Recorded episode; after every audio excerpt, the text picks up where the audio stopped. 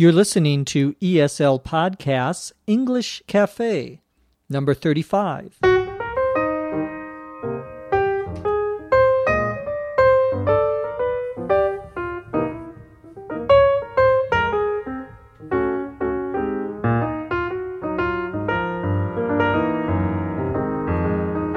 You're listening to English as a Second Language podcast, English Cafe, number 65.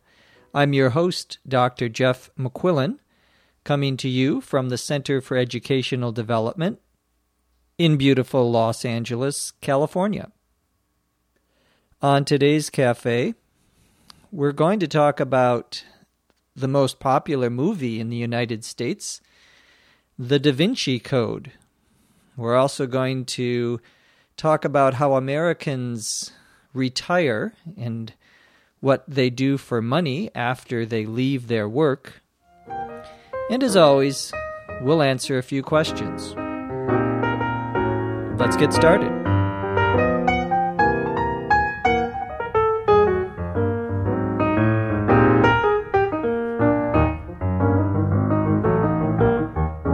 Before we get started today, just a quick announcement. If you have not seen our new website, at eslpod.com. Please go and visit. We have an all new website and, of course, an all new service called the Podcast Learning Guides. This is eight to 10 pages of additional material for each podcast. So go to our website for more information about that.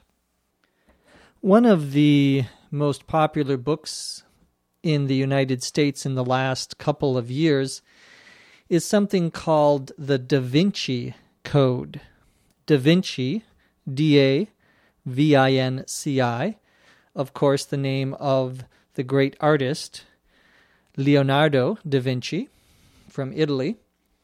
A code, C O D E, is usually a bunch of numbers or letters that have some sort of secret that you are trying to hide from someone else. So, in a war, for example, you might have a secret code that you use to communicate with your uh, generals, your army, and your navy. Well, the Da Vinci Code is a novel about a secret organization, a secret uh, part of uh, Christian history. The author is Dan Brown, B R O W N, Dan Brown, who's an American author. And the book has been very, very popular. I have not read the book. A friend of mine tried reading it and uh, didn't like the writing very much, didn't think it was very well written. But of course, to be popular does not necessarily mean to be well written. While the Da Vinci Code has become very famous and controversial in the United States. Uh, one of the reasons is that the author, Dan Brown, says that it is a novel, it is fiction, but he also says that there are some things that are true about it, that the basic idea of the novel is based on something that is true. Now, I do not want to tell you too much about the novel or the movie because there is now a new movie on about the movie about the book that you can see. Uh, it w- is now available in the United States, and this uh, movie stars Tom Hanks H A N K S. Tom Hanks is a famous American actor who has been in many big movies. His uh, uh, co star, the other big star in the movie, is a French actress uh, whose name is Audrey um, Tautou, T A U T O U, and she is a famous actor in France and in the United States. Well, uh, this movie is now uh, in the theaters here in the United States, and uh, it has been controversial. Many people have been upset by the movie because it says that some of the things in the Christian faith, in the Catholic religion, uh, are not true, and that there is a secret organization that uh, has this secret information. Well, this is, uh, as I say, been very popular here in the U.S., and many people like the story, although uh, there has been a lot of criticism of Dan Brown because he says that this story is based on something uh, that is true, that there was a secret organization in Europe for many hundreds of years that has uh, been hiding the truth behind what really happened to Jesus, the founder, the be- person who began the uh, Christian religion. And uh, Dan Brown is not a historian, and there was a very interesting television report, news report about the book a couple of weeks ago on a very famous news program here called 60 Minutes. And the 60 Minutes show is a one hour show uh, about different news topics. And they did a story about the Da Vinci Code. And they interviewed several historians from Oxford and some of the best universities. And what they discovered is that uh, what Dan Brown based his book on was actually a hoax. A hoax, H O A X, is something that is invented, something that someone makes up uh, and gets other people to believe.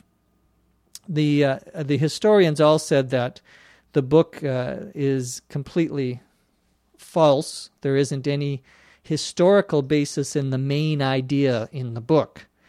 But of course, people like to go see movies um, not because they are true, but because they are entertaining. And I have not yet seen the Da Vinci Code, uh, the movie. And uh, when I do, I'll let you know. It might be a good movie, even if it's uh, not true. But many uh, religious people in the United States have been mad, have been upset about the movie because Dan Brown continues to say that it is based on something that is true when the historians are saying that it isn't. Our next topic today is about retirement in the United States.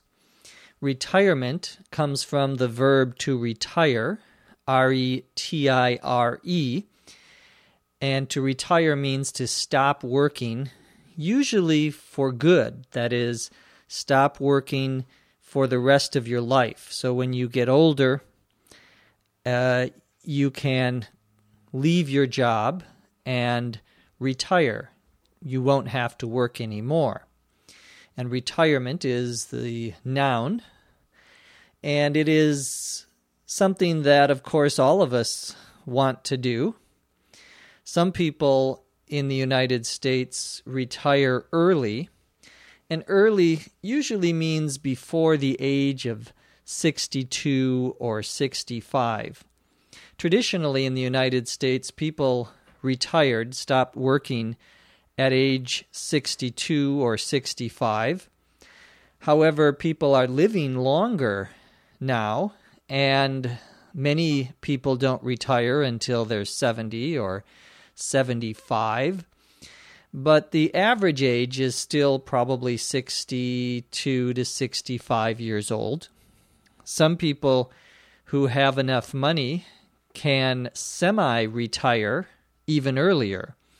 To semi, S E M I hyphen retire, means to half retire. Semi means half as a prefix, usually, often. And to semi retire is to leave your work before 62. You typically continue working part time. But most people do not semi retire, they retire when they reach a certain age.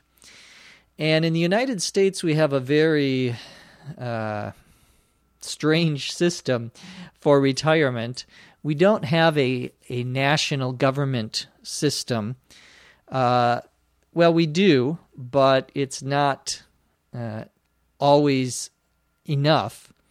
We have something called Social Security. Social, S O C I A L, security.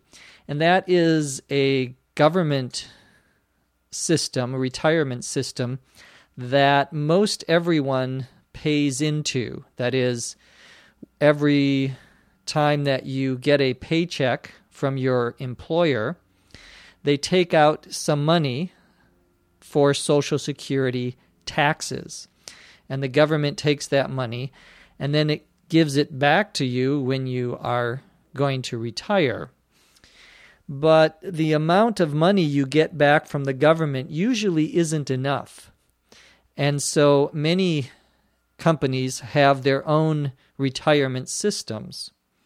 Traditionally, companies had what were called pensions.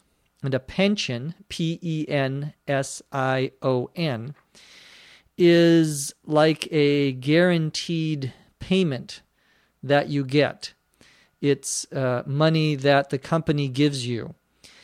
And it doesn't matter necessarily how much you have saved if you've worked at the company for so many years and you've put money into the pension fund, and a fund, F U N D, is like a a uh, pot of money. it's it's a collection of money, a fund. If you put money into the fund, you can get a pension. The verb we would use is to draw a pension. D R A W. I'm drawing a pension from my company. Many companies in the last 15, 20 years, however, have stopped their pension programs and instead they have told the workers that they need to save money on their own. And the government has helped with this by allowing you to set up special retirement accounts so that you can take your own money and put it into these retirement accounts. There are a couple of popular accounts that people use. One is called an IRA. An IRA, or we sometimes just say an IRA. IRA is an acronym. Of course, an acronym is uh, letters that stand for something else. And here it stands for the individual retirement account. And if you work, you can put money into the individual retirement account. The good thing is that the government will not charge you taxes, income taxes, on the money that you put into an individual retirement account. That's the good side. The bad side is that you can't take money out of that account until you are at least, I think, 59 and a half years old. And when you take it out of the account, then you have to pay taxes on it. That's what we call a traditional IRA. The idea is that uh, you will have less money when you are older than you have now, so it's better to pay taxes when you are older on a lower amount than paying taxes today. So the government tries to encourage people to have these IRAs. Sometimes companies will agree to put in some money, what we would call a matching amount. And to match, M A T C H, means they'll put in a dollar for every dollar you put in. And these are special accounts that are usually called 401k. 401k is just the name of the law or the regulation that the government set up. So if someone says, Oh, I have a 401k, they mean they have a retirement account that uh, they pay into. And usually or often, the company they work for, or if you work for the government, the government will give uh, some money into your account as well. Well, all of these are ways that people try to get money for their retirement. As I say, it uh, is not always enough, and many people do not have an IRA or a 401k, and they have to rely on the government's Social Security money. And uh, we usually say these people are on a fixed income. Fixed, F I X E D, means that they're not making any more money. They can only take the money, they only get the money that the government gives them. And uh, many retired people are on a fixed income. So that's a little bit about how people retire in the United States. Other com- uh, countries sometimes have a national system. And here in the U.S., uh, of course, we don't have a national system of many things. We do not have a national system of medicine. And we don't really have a very good national system for retirement. It's one of the things that many people have tried to change, but it's been very difficult because, of course, people don't want to pay for it. and that's a real problem. Now let's answer a few questions.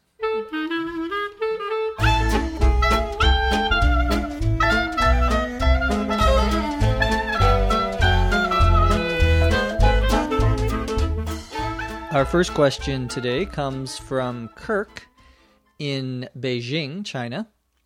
Kirk wants to know the meaning of the expression to hang out. To hang, H A N G, out, O U T, two words. Well, to hang out is a verb, it's an informal uh, expression which means to spend time, but to spend time somewhere not doing anything in particular. You're not uh, necessarily doing an activity like playing a sport or listening to music. Usually, to hang out just means to go somewhere, to spend time, often with a friend or family. You can be watching TV, I guess, or listening to music, but you're you're not really doing anything very active. And you use this expression, for example, I'm going to go hang out with my friends. Means I'm not going to do anything in particular. We're just going to hang out. We're just going to be together. A hangout can also be a noun, and it is a place where you hang out. So, for example, we usually use this for uh, younger people in high school, for example. You may say, well, where are the favorite hangouts? Where do kids like to go to spend their time, and that is uh, a use of the word as a noun. Next question comes from Giles in France, and Giles wants to know about a expression he heard watching a television show. The television show is called Alias. Alias, A L I A S which is a very popular television show in the United States. It's about a woman who works for the CIA and she's a spy. A spy, S P Y, is of course someone who gets information secretly for their government. And the CIA is the Central Intelligence Agency, it's the government agency of spies. Well, Giles heard the expression in this show, Alias, called I could use one. The expression was when the character in the show, the woman who is in the show, Sydney Bristow is her name, had a very long and difficult day, and one of the other characters said, Do you want to hear a joke? And Sydney said, Yeah, I could use one.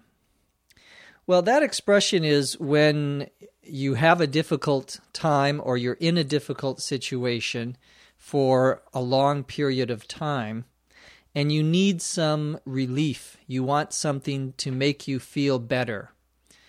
For example, you are working hard all day and you come home and you say, I could use a drink, or I could use one if someone offers you a drink.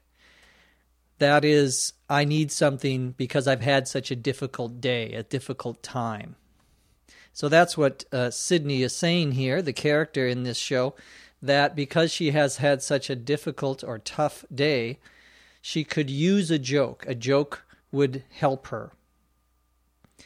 Next question comes from Sasha back over in Asia, in Tokyo, Japan. Sasha wants to know the difference between the expressions to care for, F O R, and to care about. To care for is when you are saying whether you like something or not. For example, uh, I don't care for movies that have a lot of violence means I don't like movies that have a lot of violence. Actually, sometimes I, I do, but as an example, I don't care for, or you could say, I don't care for uh, fish. I don't like the, the taste, or I don't care for that woman on the television show. I think she is really stupid. To care about means that you're concerned, that you're interested, that you uh, want to be able to find out more or to take care of something. For example, I care about the environment means it's important to me that we have clean air and clean water. I don't care about uh, the kind of car I drive. It's not important to me. So to care for is to like something, and to care about is to be concerned or interested in something. Thank you, Sasha. That was a very good question. Our next question we're going to go down to Argentina in South America. And uh, don't have a name here GLM, the initials. And the question has to do with the difference between the words tag, T A G, or tag.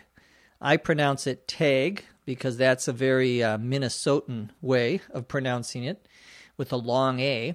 But most people would say tag, T A G, versus label, L A B E L. What's the difference between a tag and a label? Well, sometimes they mean the same thing.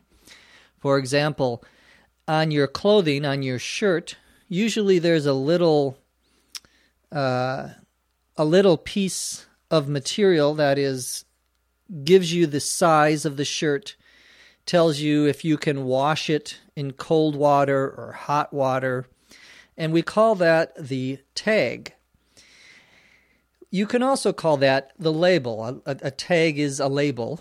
In this case, it it's tells you information about in this case, the shirt or your pants or wherever you find it. Sometimes we use them differently, however. In a store, a tag is the little piece of paper that has the price. So you say, Where's the tag on this shirt? What you're asking, there for is the price. Uh, you can have a tag on a piece of furniture. You can have a tag on a, a, shoe. Anything that you can sell could have a tag. These are sometimes also called sales tags. Sales tags. It's the it's the price of that particular item. A label means also something that has information on it that you put usually on the side of a box. For example, if you are going to mail a box, a package, you would put a mailing label on it that would have the address and the name of the person to whom you are sending the box. We wouldn't call that a tag, we'd call that a label. So sometimes they mean the same thing, but there are also special uses of tag and label, as we talked about. So thank you from Argentina. Our next question is going to go back over to Europe. This is from Elam, uh, Elamine, E L A M I N E, uh, from France. And the question here has to do with the difference between the words to allow, to permit, and to let. All three of these are verbs, of course, and the idea is that you are giving someone or permission, you are allowing them, you are saying it's okay for them to do something. Often these three verbs are used to mean the exact same thing. The differences are probably more related to formal and informal. Allow and permit are more formal. Let is more informal, probably much more common. I'm going to let you see the movie today. I'm going to allow you to see the movie. I'm going to permit you to see the movie. All three mean the same, but you wouldn't use allow or permit if you were talking about your friend or someone in a more informal situation. If you say permit, it usually is something that, for example, the principal might say to the student or the teacher to the student. It's a little more formal. Uh, you will see on a sign, for example, no smoking permitted, or uh, riding your skateboard is not permitted in the park. Little more formal use of that particular uh, form. There are also some other differences between let, allow, and permit. When you use allow and permit, and you have another verb in the sentence, you use the word to in front of the second verb. For example, I am going to permit him to watch the movie. Notice we don't say permit him watch, we say permit him to watch. We use what's called the infinitive form of the verb. The same is true for allow. I'm going to allow you to go and buy some new clothing. I don't know. Uh, that is a use of allow with the to. I'm going to allow you to go. With the verb let, there's no to. We don't use the to form. So I'm going to let you see the movie not I'm going to let you to see the movie. That's incorrect. We say I'm going to let you go. I'm going to let you see where we don't use the to, the to before the second verb. Another difference is that you can use an ing form of the of a verb after allow and after permit. Uh, I allow smoking in my car. Actually, I don't, but that's an example. I don't allow smoking in my car. I don't permit drinking alcohol in my car. But with the wor- the verb let, you can't use the ing form. You can't say I let smoking in my car. No, we wouldn't say that. You would have to say I let people smoke in my car but you couldn't use the ing form with that verb. Finally, the difference between another difference between allow and permit versus let is that you can use allow and permit in what's called the passive voice. So, for example, smoking is allowed.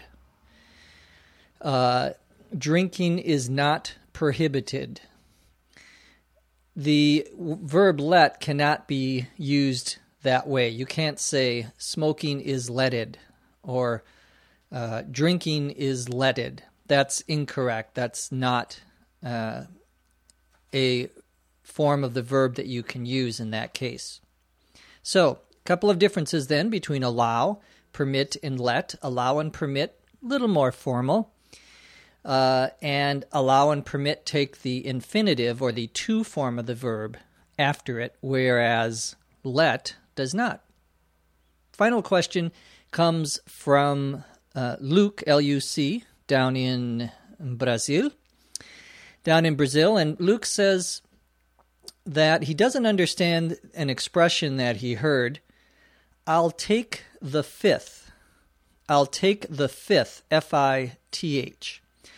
This is a particularly American expression because it refers to the Constitution of the United States. The Constitution, which is our main government document, has several amendments to it, changes. So after the Constitution was approved in 17, I don't know, 89, something like that, uh, then there were changes to it, and so there are amendments to the Constitution. Well, the Fifth Amendment to the Constitution says that if you are arrested, you do not have to say anything that might show that you are guilty. We would use the expression here you do not have to incriminate yourself. To incriminate I N C R I M I N A T E, means that you are giving evidence or you showing that someone is guilty, someone did something wrong. Well, the Constitution to the United States, the or, uh, Constitution of the United States, I should say, has an amendment which says you don't have to essentially say that you are guilty. You do not have to confess to anything.